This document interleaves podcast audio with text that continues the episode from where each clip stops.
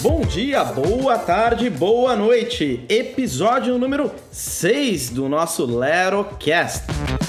Criamos esse podcast com o objetivo de compartilhar um pouco do que temos visto de interessante e diferente por aí em nosso dia a dia.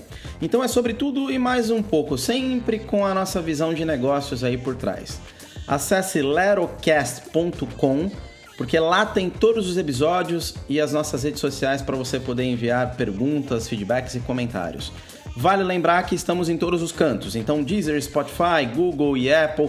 No site também tem todos os links diretos de cada um para facilitar. Eu sou Márcio Cantelli. Eu sou Roberto Nunes. E juntos nós vamos dominar o mundo. Aê! Tema de hoje: imperfeição. Ô, louco! Eu sou imperfeito, você é imperfeito, todos nós somos, então todas as coisas são imperfeitas, certo? Certo, você viu que rolou até um silêncio, né? Tema polêmico, Marcelo. Por que, que eu trouxe esse assunto? Quando a gente fala em tendências, principalmente sobre o consumo, a gente vê um crescimento muito grande, principalmente aí dos últimos dois anos para cá, e isso ainda vai potencializar das marcas e dos produtos, cada vez mais valorizar as imperfeições, valorizar mais com as coisas como elas são. Então a gente vê muito produto, por exemplo, de beleza, valorizando a sua beleza natural. Não importa se você é gordinho, gordinha, se você tem mancha, não tem, se você é careca, se é cabeludo, se é cabelo branco. Então você acaba tendo muito mais essa valorização de como a gente é. E também tem uma valorização aí de produtos que são feitos em casa, ao invés de comprar pronto, uma coisa que não é industrializada. Então você acaba tendo aí um mix. Inclusive tem muito serviço aí que te entrega os ingredientes para você finalizar em casa, ou seja, ter o seu toque pessoal. E isso vem muito da tendência de imperfeição. Muito bacana, muito bacana. Eu tenho acompanhado, inclusive, na mídia. Você vê muito, né? A movimentação nas propagandas, na, na, na, na, como é que eu vou dizer? Na imagem da marca. Isso tem. tá em todo lugar. Cara. Tem um ponto que eu acho que vale assim. Todo mundo sabe que eu sou fanático pela Disney. Isso não é segredo de Estado. Então eu sou um Disney freak.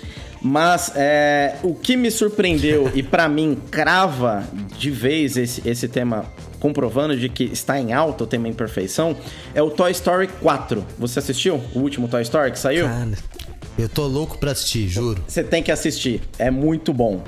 Agora, sim, um dos personagens ali, que, que é o principal praticamente, é, se, se parar pra pensar na trama como um todo, que é o Forky, que é um garfo, literalmente. Então, assim, ele, ele é um boneco, ele é um brinquedo construído do lixo. Então a menininha ela constrói o Fork. E quem, sem spoiler, sem nada, sem spoiler, pelo assistir, amor de Deus, sem spoiler. É, é, muito engraçado. Mas assim, então se você for olhar, por exemplo, o Toy Story 3, o anterior, ele saiu em 2010. Ou seja, já faz praticamente quase 10 anos quem era o principal personagem naquele momento. Ah, era o Buzz, né? Não? Tinha o Buzz. Eu não lembro agora se o Buzz ele era do segundo ou do terceiro. Mas assim, o que, que eu quero dizer? No, nos episódios anteriores, ele era um boneco completamente moderno que vinha numa caixinha totalmente fechada do futuro industrial e é perfeito. Agora não, agora a gente tá falando de um brinquedo que vem do lixo, literalmente, que acaba sendo construído ali, que a menininha constrói o próprio brinquedo dela com elementos que estão na lixeira da escola. É, então é realmente uma mudança muito grande de, é, de comportamento, se você parar para analisar. É, cara, eu assim, é difícil falar de Disney e Pixar, cara, eu sou muito fã. Então, para mim, eu vejo isso, meu olho brilha, eu penso, Pixar sendo Pixar e Disney sendo Disney, cara. É incrível. Então, imperfeição, ele é um tema que está na moda, está em alta, vai potencializar. E durante uma, uma pesquisa que eu estava fazendo para um relatório, eu achei uma empresa que chama Imperfe é, Produção Imperfeita, traduzindo aí para o português, uma tradução livre. E achei animal a ideia deles. Basicamente, o que, eles fazem? Tem um monte. Quando você vai comprar uma fruta, um legumes, é, um morango, tudo isso que é natural no mercado, se você parar para prestar atenção, são todos muito bonitos. É tudo muito bonitinho, é a maçã que está brilhando. O que, que isso significa? Que tem toneladas de alimento que vão pro lixo pura e simplesmente por não ter esse padrão bonitinho para estar no mercado. Então você tem de repente um morango é, que ele parece que tem duas perninhas, porque ele está cortado ali no meio, então ele não tem o formato perfeito do morango. Isso vai para o lixo. E aí essa empresa, a sacada dela foi muito boa, que, que ela, ela criou uma rede de mais de 200 é, produ produtores e fazendeiros e todos esses alimentos que não vão para as grandes redes, essa empresa compra e revende 30% mais barato e te entrega na porta da sua casa. Porque ele é um produto que é muito bom, que tem uma qualidade muito boa, é fresco, só que ele é um produto que ele é feinho. Que demais. Então, até o Instagram deles, quando você olha as fotos, você olha as imagens, é sensacional, porque é, é um monte de legumes que eles colocaram olhinhos, por exemplo, e parece um buraquinho, parece que eles estão dando tchau, parece que estão caminhando.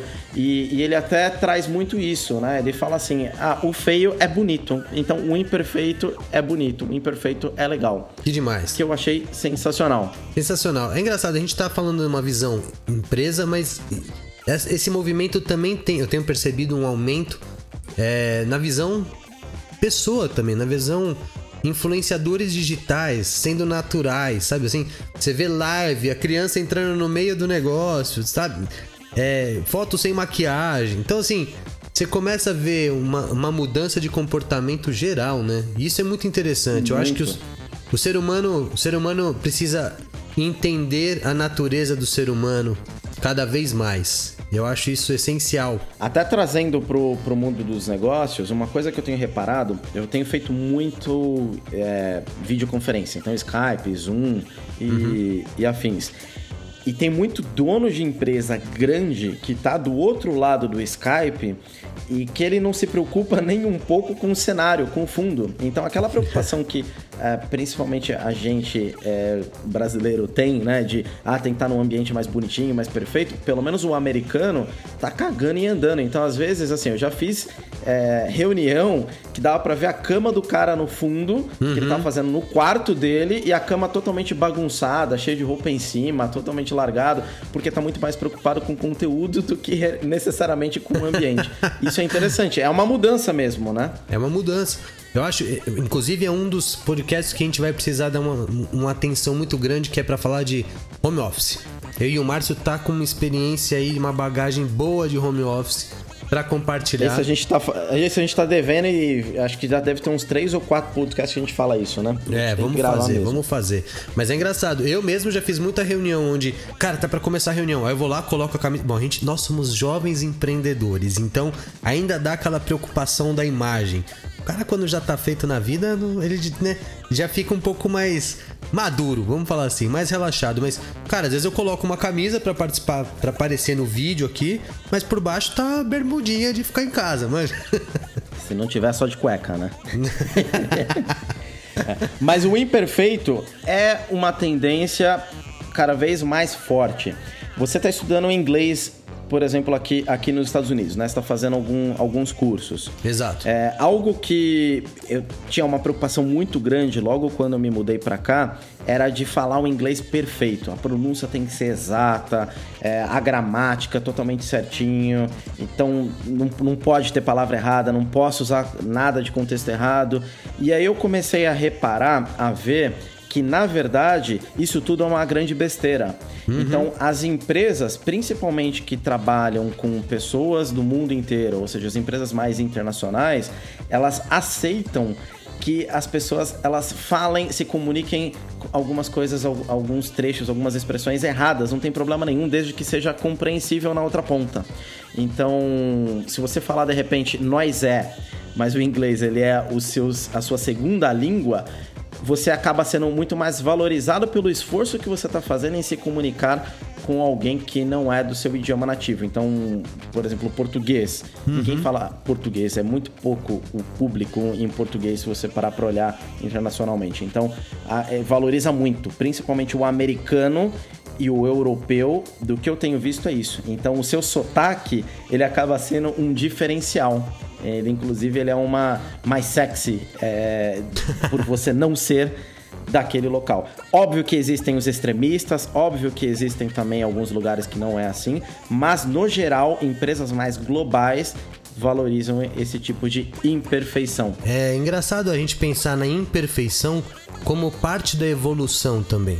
Todo mundo que. Pegando o gancho da língua que eu tô né, evoluindo agora aqui nos Estados Unidos, e muito de você, cara, mesmo sendo imperfeito, mete as caras. Fala, tem que treinar, tem que não sei o que. Quantas vezes uma pessoa deixa de falar algo interessante, importante, algo que iria agregar num negócio dentro de uma reunião com medo da imperfeição? Quantas ideias as pessoas têm brilhantes na cabeça e as pessoas deixam de acreditar e de seguir em frente com medo da imperfeição?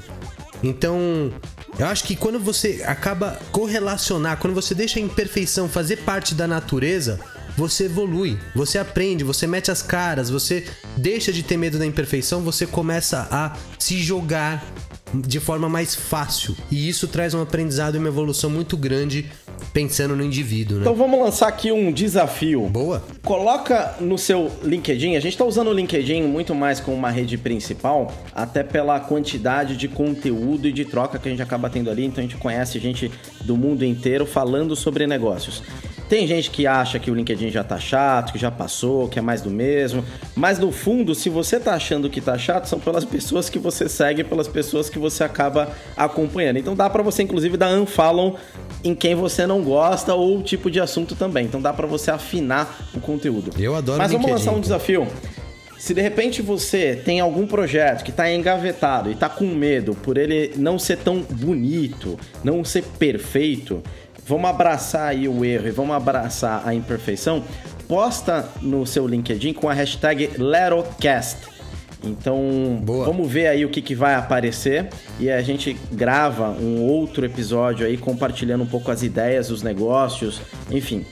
Compartilha. Exato. Se tiver com medo, se tiver com medo de postar também, fala com a gente, cara. Interage, chama num papo, manda um inbox. A gente tá, tá aqui pra ouvi-los e pra falar. Então, esse foi o nosso podcast de hoje sobre imperfeição e como as empresas estão cada vez mais abraçando, as empresas e pessoas estão abraçando o não perfeito, o não industrial, o não totalmente certinho.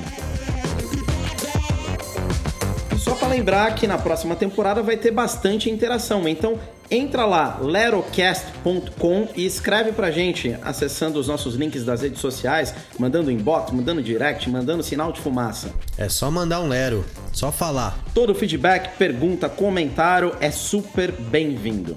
Valeu pelo seu tempo e até a próxima.